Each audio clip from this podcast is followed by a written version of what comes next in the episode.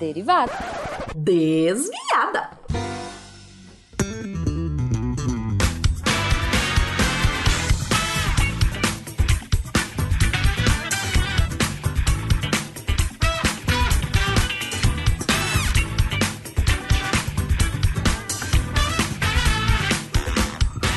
Bom horário, pessoal! Aqui é a Debbie Cabral, editora do portal e atualmente a desviada responsável pela leitura de e-mails e comentários nos posts. Vamos pro e-mail, joga, joga a cartinha pra cima, Felipe!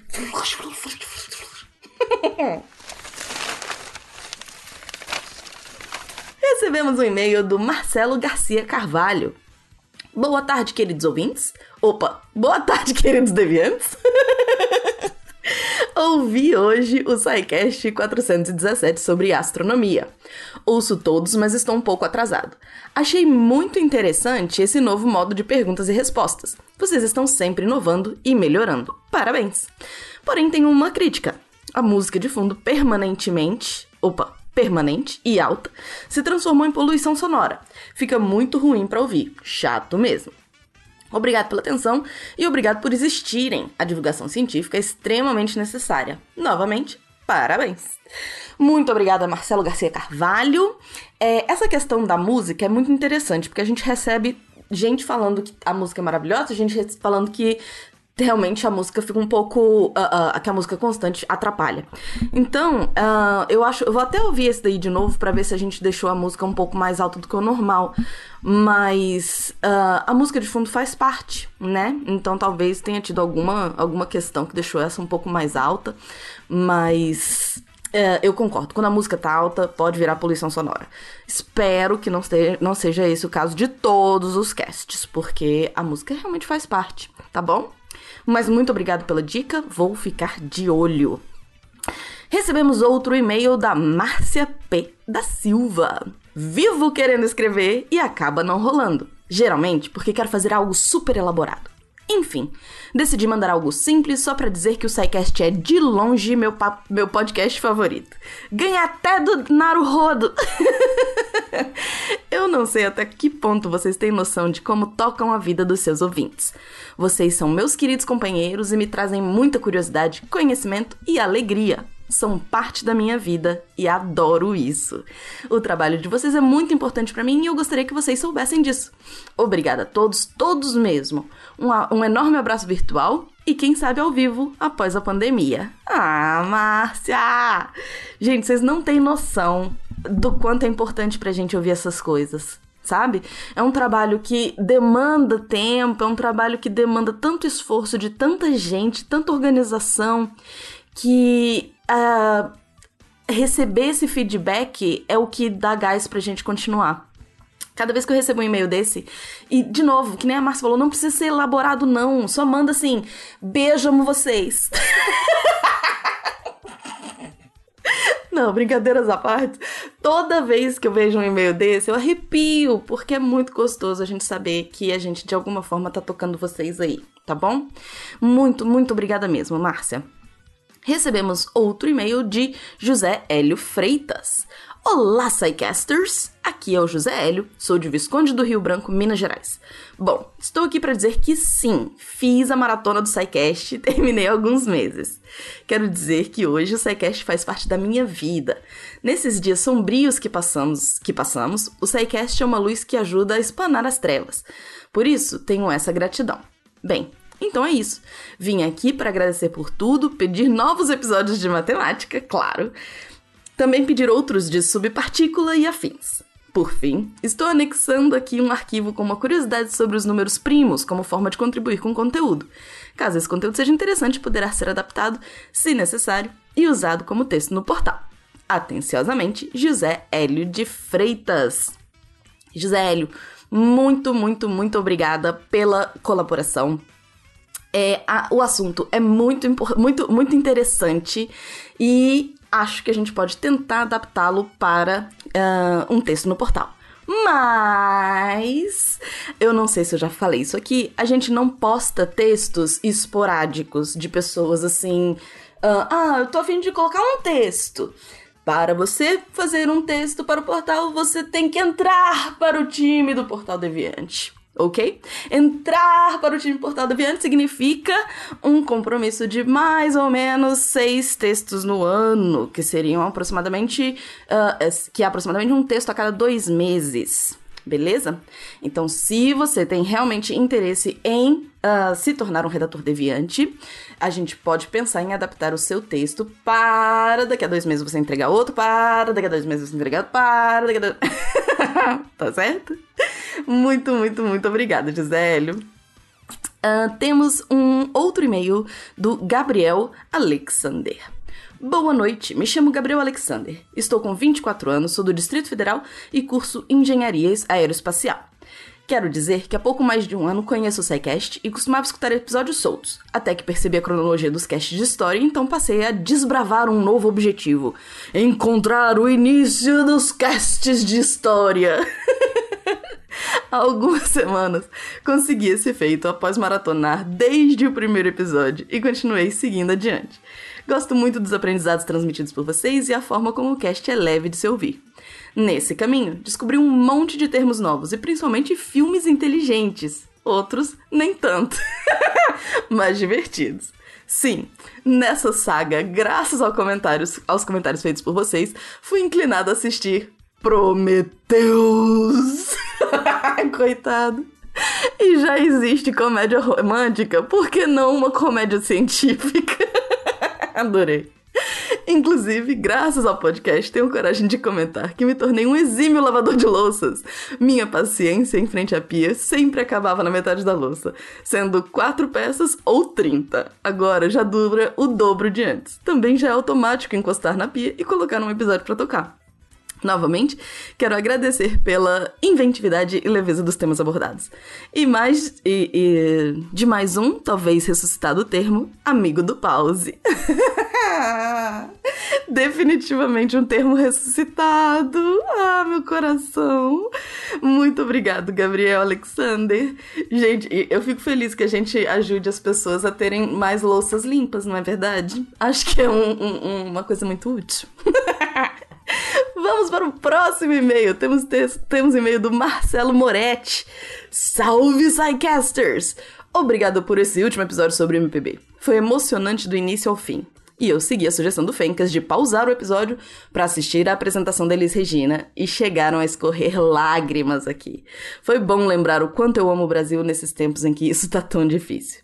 Vai inspirar meu final de semana regado a Almir Sater, Jair Rodrigues, Tom Zé e essa turma toda. Um abração a todos, meus queridos. Ah, muito obrigado, Marcelo Moretti. Esse episódio também tá entre os meus favoritos, vou dizer, viu? Tivemos e-mail também da Irina Corneva. Olá, meu nome é Irina e eu sou uma das fãs do SciCast.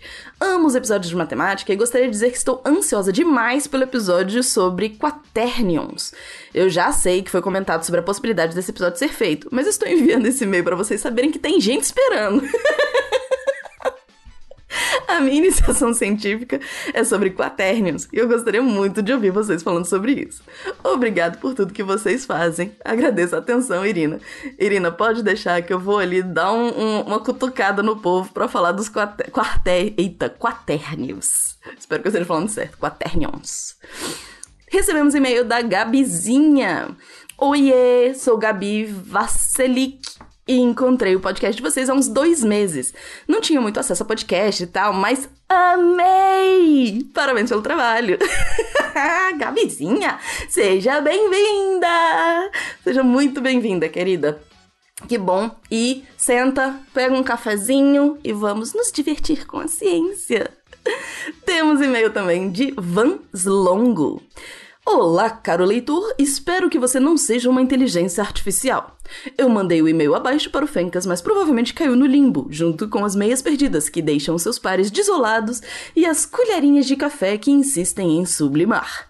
Aí sim, aí, assim, eu já até meio que tinha me conformado que nunca receberia um retorno sobre o tema que tanto amo, mas, ouvindo o último episódio do Desviada, tcharam, Assim que a Debbie falou o e-mail do SciCast, bati na minha testa metaforicamente e cá estou. Enfim, né? Deixa de blá blá blá. O e-mail que eu super, hiper, ultra queria que fosse lido já está aqui embaixo. Ah! mandem um beijo pra Deb. Beijo recebido. Muito obrigada, Van. Vamos ver então qual que é o e-mail do Van que a gente perdeu na montoeira de spam que a gente andou recebendo.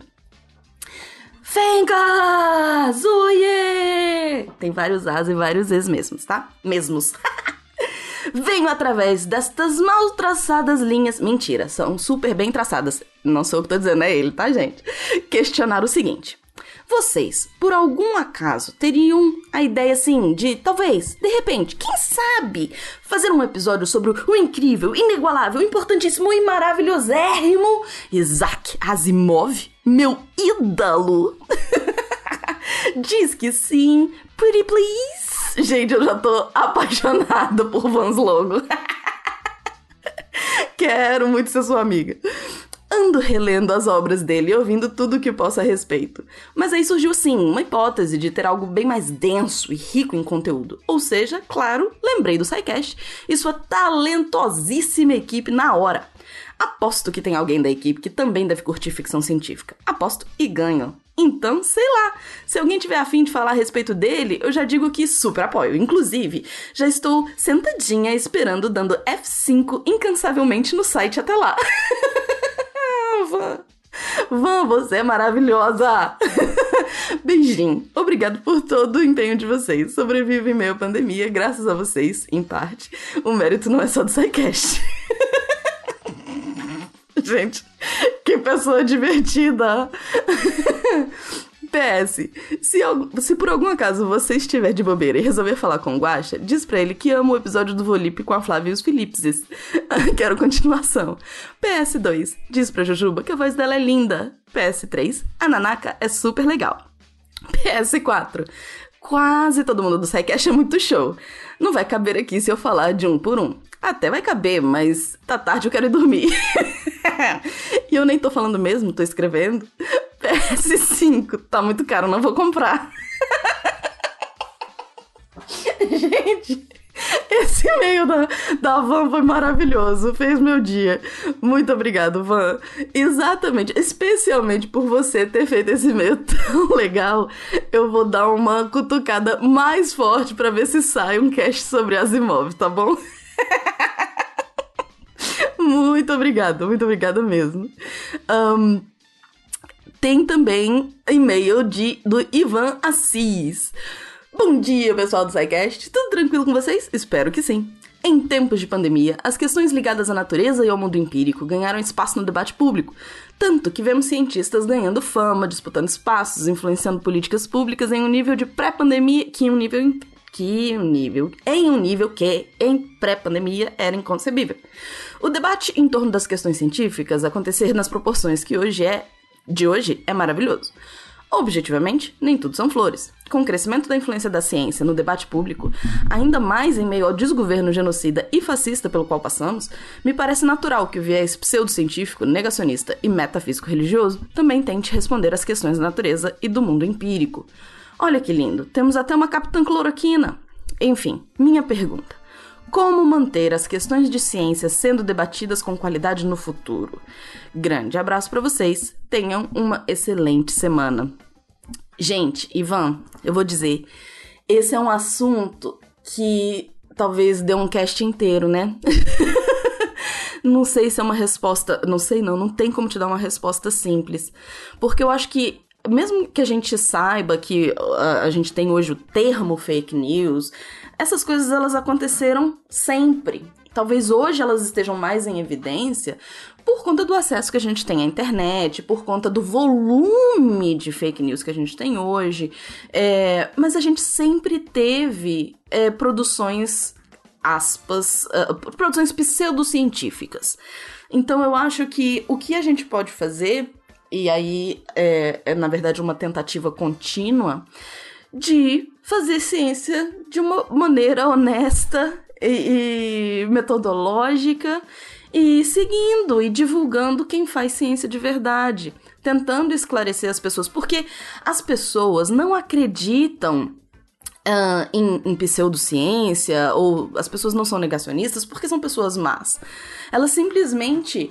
Um, a, a, a, a, gente até tem texto sobre isso no Deviante, se eu não estou enganada existe uma questão do afeto envolvida muito grande. Quando uh, algumas ciências, alguns resultados da ciência diz, uh, diz, dizem, né, o que a pessoa acredita como um valor absoluto, ela vai negar aquilo. Então a gente precisa arrumar formas, e é por isso que eu acho a divulgação científica tão importante. Porque a gente precisa arrumar cada vez mais formas de mostrar para as pessoas, de alcançar as pessoas, para dizer para elas, para mostrar o que, que a ciência faz e como que a ciência influencia a vida delas de maneira positiva né? Um, algumas pessoas têm muita dificuldade com mudança também, então isso torna mais difícil aceitar alguns aspectos que a ciência traz.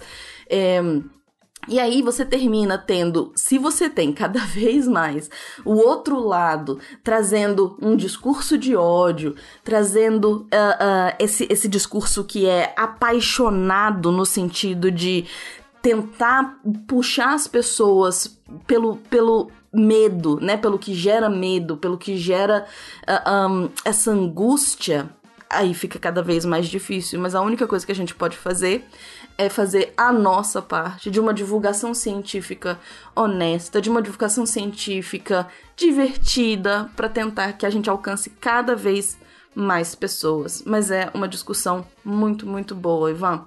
De repente, quem sabe não sai até um spin de notícia por aí, né? Vou jogar a ideia, tá bom? Muito obrigada. Vamos passar agora para os comentários no post! SciCast 431 Processamento Computacional. Temos comentário da Mar Carvalho. Este episódio foi bem interessante por ter foi bem interessante. Por ter nascido no século XXI, tenho uma sensação de que sempre foi assim. Porém, ouvindo, percebi que essas descobertas são bem mais recentes do que eu imaginava. Darley Santos. Entre ferramentas físicas e intelectuais, a computação foi do mecânico ao eletrônico, do analógico ao digital. Eu acho que essa foi a, o resumo mais resumido do Darley. Darley, o que aconteceu? Como você estava nesse dia? Conta pra mim. Marcos Assunção. Frase de abertura: O dia que a inteligência artificial tiver consciência, aí sim ela irá nos processar. Gente, Marcos, Marcos, eu vou te pedir para fazer frases para mim todas as vezes, por favor. Essa é a melhor frase de abertura que podia ter existido. José será que é o mesmo do e-mail? Podia ser, né? José diz: contribuindo aqui com uma curiosidade enquanto ouço o episódio. Nos livros da saga Duna, de Frank Herbert, eram proibidos eletrônicos, por isso havia a profissão mentat, que eram humanos super especializados em qualquer tipo de cálculos e buscando padrões como as inteligências artificiais fazem hoje. Eles ficavam dando suporte aos governadores.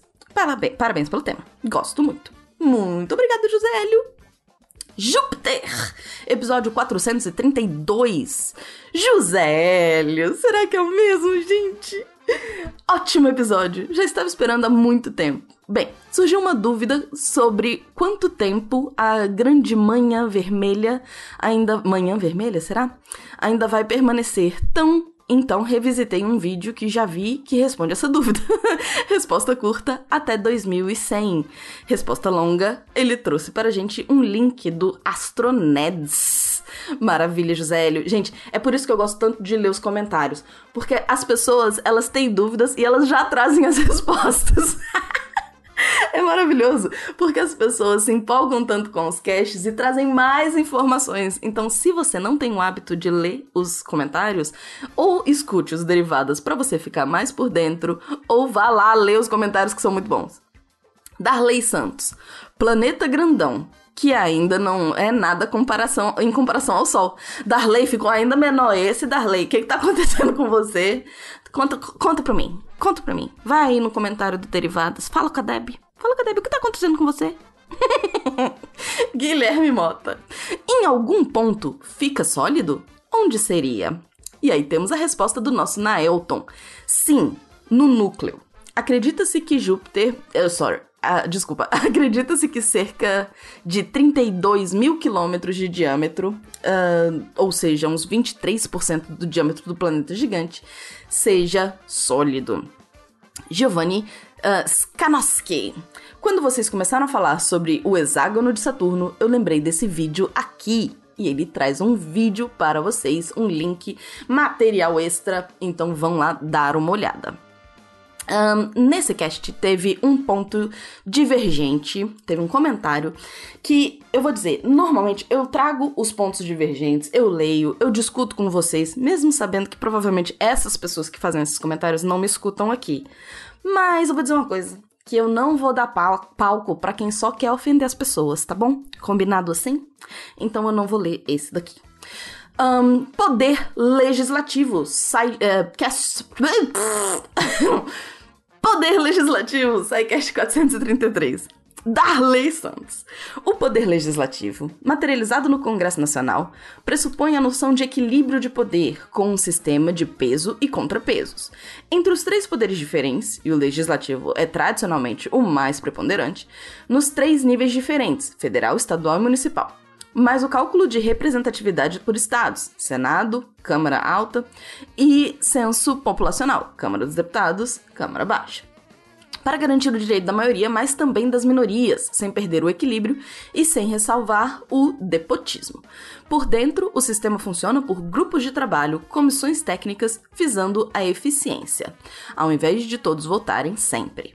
Interessante pensar que o Estado atual seria mais poderoso que o Estado absolutista, já que seria o representante de nada menos que o próprio povo, e não de apenas um indivíduo, por mais que esse supostamente fosse representante de Deus na Terra. Sobre a divisão de estados no, no, no Brasil, cada caso é um caso, e o Carajás é um caso interessante. adoro esses resumos, adoro. Então posso dizer que, como este foi postado há menos dias, Darley, você tá bem? Agora, Darley está voltando ao normal. Um, e o André Trapani fez um comentário para o comentário do Darley. Quando se fala de criação de novos estados, cada caso é um caso, de fato. É preciso ver a diversidade das necessidades locais e o contingente populacional. Ainda mais se pensar na falta de competências uh, legislativas e administrativas que os estados e municípios têm no, no Brasil. Temos um comentário do César Augusto, a salvação do Brasil e a salvação do Brasil e políticos deviantes! e o Will, gente, o Will, ele passa cada um dos casts e coloca GIFs e memes que são imperdíveis. Imperdíveis. Vai lá ver os memes do Will, por favor. Cast 4, sai Cast 434, Fisiologia da Dor. Mar Carvalho. Não sei se tenho uma boa tolerância, mas tenho enxaqueca e percebo claramente a subjetividade da dor. Às vezes o remédio mais forte funciona tanto quanto deitar no escuro com uma musiquinha e relaxar. Rodrigo Braga. Ah. Como a dor é tão importante para nós, vou deixar aqui uma música em homenagem à dor. Então a gente tem um, num link uma música sobre a dor. Darley Santos. Este cast vou fazer questão de salvar. Dor é uma palavra que possui vários significados, né? Aqui no presente cast ainda deu para perceber a dor em suas várias expressões, em níveis vários, dor física, psíquica, emocional. Segundo alguns especialistas, há uma clara diferença entre emoção e sentimento, começando pelos processos fisiológicos, passando pela manifestação emocional e chegando à interpretação dos eventos pelo próprio sujeito, que seria o sentimento. Gostei da proposição, abre aspas, objetivar a subjetividade da dor. No caso, através de respostas objetivas em escala numérica do próprio paciente acerca do nível de dor. Os cinco pilares da inflamação, anotado, dona Thaís Bocchia. Quão complexo não é o corpo humano, hein? Que nos dá o tato suficientemente preciso do que está acontecendo em nosso corpo. São tantos nervos e receptores, os mecanismos adaptativos, evolutivos. Impressão minha ou não trataram a diferença de gênero na percepção e resistência real da dor? Verdade, verdade, isso seria muito interessante, mas seria treta! Eu não sei por que, que eles não fizeram, não. José Hélio comenta mais um episódio daqueles, muito didático e denso. Bora ouvir! E a Michelle, a nossa réu, uh, colocou: Vou só deixar isso aqui. E ela traz um vídeo que tem a ver com um comentário do Darley uh, sobre os homens tentando, fazendo teste de sentir uh, cólicas menstruais. Gente, eu vi alguns desses vídeos pela internet e é maravilhoso. Os caras não aguentam uma, uma coliquinha de nada. eu acho que a gente, eu vou dizer, eu não, não, né, não sou da área, eu tô aqui só dando pitaco, talvez eu nem devesse, mas a gente tem uma resistência à dor muito maior. Vou, vou só dizer isso, vou, de, vou dizer isso e vou sair correndo pro Spin de Notícia. Spin de Notícia 1275. Qual é a vantagem de um robô que pensa alto? O que podemos aprender com isso? Do Igor Alcântara. Mar Carvalho. Um robozinho para não parar de jogar? Nem um minutinho? Gente, vamos respirar um pouco. Maravilha, Mar. O, o Spin 1276, o que é regressão à média e como ela pode confundir a nossa percepção, do maravilhindo André Bach. Mar Carvalho, todos os técnicos deveriam aprender isso e parar de gritar com seus atletas. Darley Santos. O método científico, mais uma vez, pode filtrar todos os vieses de percepção e julgamento com a regressão à média e desvelar a ilusão. Um desempenho irregular, tanto acima quanto abaixo da expectativa, e o viés de um observador podem levar a um julgamento equivocado de metodologia e abordagem, como o exemplo dado no cast. O reforço positivo teria relaxado o indivíduo e provocado uma, um subsequente desempenho medíocre, enquanto um reforço negativo teria instigado o indivíduo a melhorar a performance, justificando uma política de não elogios a bom desempenho. Interessante. Não me lembro de ter ouvido falar antes disso, de regressão à média. Pelo menos, não com esse nome. E interessante perceber como podemos estar julgando errado quando a abordagem deste contexto de educação e instruções até a eficácia de tratamentos e medicamentos. Um, cast. Uh? Spin, a gente tá no Spin. Spin 1277. Como folhas de espinafre podem nos ajudar a fazer bifes bovinos em laboratório, da Bia Poker. Mar Carvalho comenta: Eu só acho estranho que precisamos ter vários formatos para o mesmo nutriente. Não seria mais fácil só comer o espinafre? A gente tem um apego pelo prazer da comida, a textura, o tempero, todo o ritual. Mar, se você curte essa, essa, esse tema, a gente tem textos incríveis do Lenin no portal que vai falar exatamente de como a cultura influencia, uh, como a alimentação está na cultura, a cultura está na alimentação, como que tudo isso tem um papel imenso e importantíssimo na nossa vida. Uh, SPIN 1278, Manual do Solteiro Químico XXIV 24. do Augusto César. Gente, eu quero só ver, porque eu vou dizer, ler número romano não é assim muito fácil pra minha cabeça, não. Quero ver quando começar a chegar nos 50, no, no, no, nos 90, eu vou ter um problema sério. vou sair falando um monte de letrinha aqui pra vocês. Breno Batista comenta. Esse spin já me rendeu uma parede limpinha. Testei somente com pano úmido e depois ele mais pasta de dente.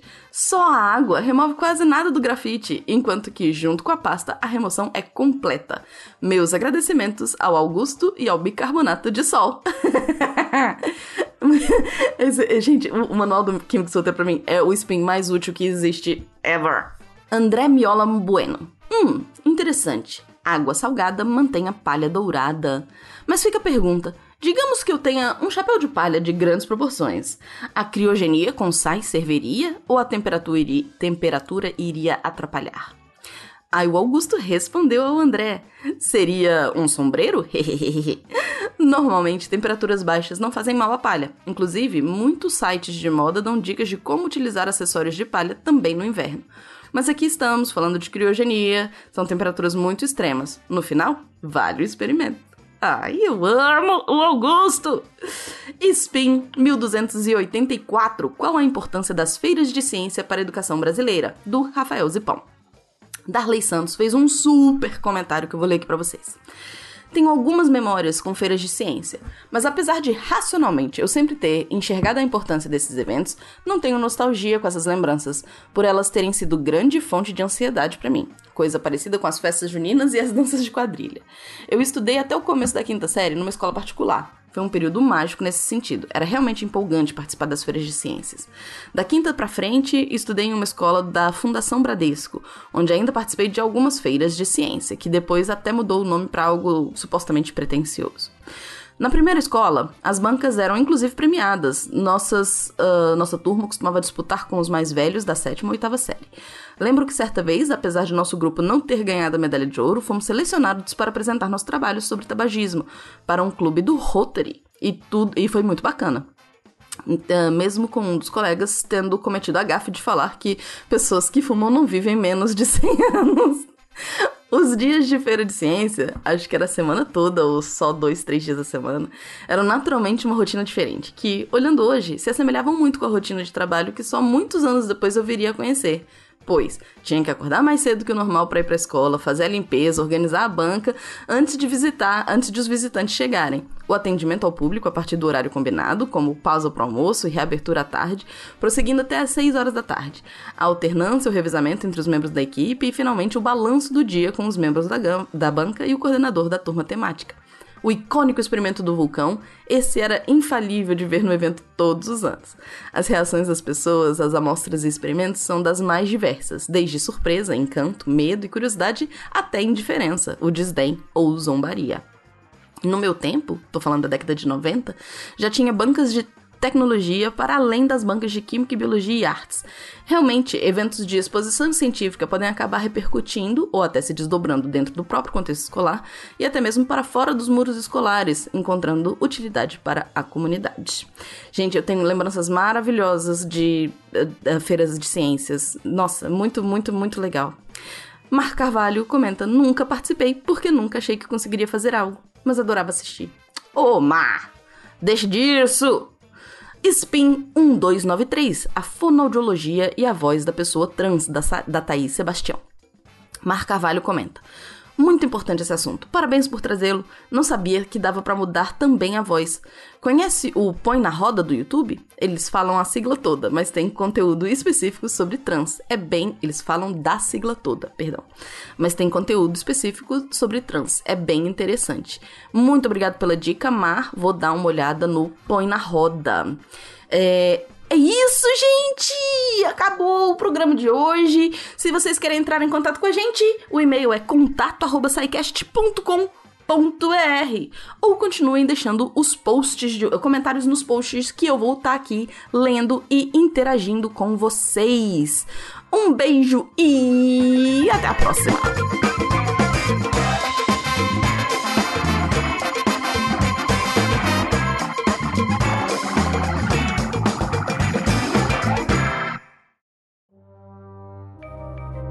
Este programa foi produzido por Mentes Deviantes.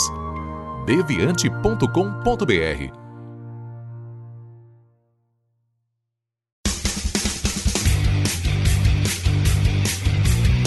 Cortes, edição de podcast.